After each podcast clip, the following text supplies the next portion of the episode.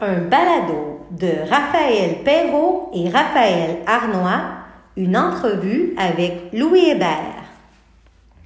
Bonjour Louis Hébert, comment allez-vous? Bien, et vous? Bien, merci. Euh, pourquoi avez-vous quitté votre pays? En 1104, j'ai participé à une expédition en Amérique du Nord. C'est là que j'ai croisé Samuel de Champlain.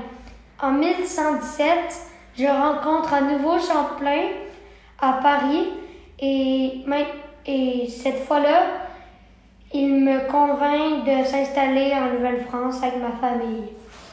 OK. Quels sont les changements en Nouvelle-France?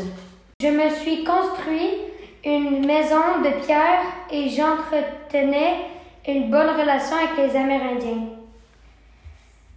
Euh, génial. Maintenant, quelles sont vos traces du passé? Eh bien, j'ai contribué à coloniser la Nouvelle-France.